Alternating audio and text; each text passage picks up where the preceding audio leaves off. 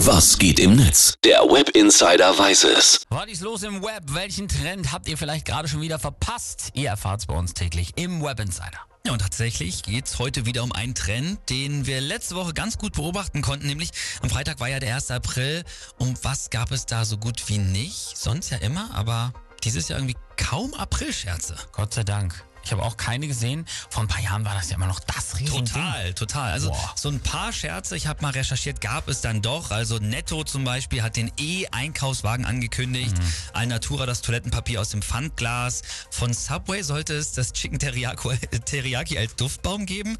Und von Nutella ein Glas für Linkshänder, also halt zum andersrum. Naja, okay. Das sind okay Ideen. Man kann vielleicht mal schmunzeln. Vor allem der Teriyaki-Duftbaum. Da würde ich nochmal genauer Hm, jam, jam, hingucken.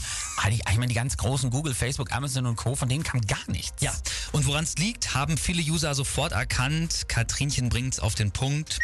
Die schreibt nämlich, dieses Jahr ist es am 1. April so schwierig gewesen wie nie einen April-Scherz zu machen. Mittlerweile übertrifft die Realität nämlich um Längen jeden noch so schlechten Scherz. Absolut leider. Und Sebastian23 schreibt aber zum Beispiel Corona, Ukraine-Krieg, Querdenker, Olympia in China und WM in Katar. Die Nachrichtenlage hat den April-Scherz beerdigt und ich finde es schade. Die kleinen Scherze der großen Unternehmen haben mir jedes Jahr wieder das Gefühl gegeben, dass sie vielleicht doch nicht so weit von uns weg sind.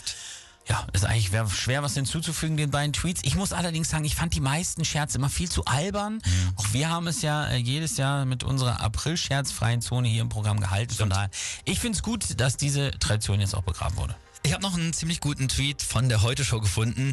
Die haben am Freitag nämlich folgendes gepostet. Eilmeldung. Deutschland zieht sich aus der Fußball-WM in Katar zurück. Mit Blick auf die dort herrschenden Menschen- und Arbeitsrechtsverletzungen. Okay, Aprilscherz. Heute um 18 Uhr ist die Auslosung. Sehr gut.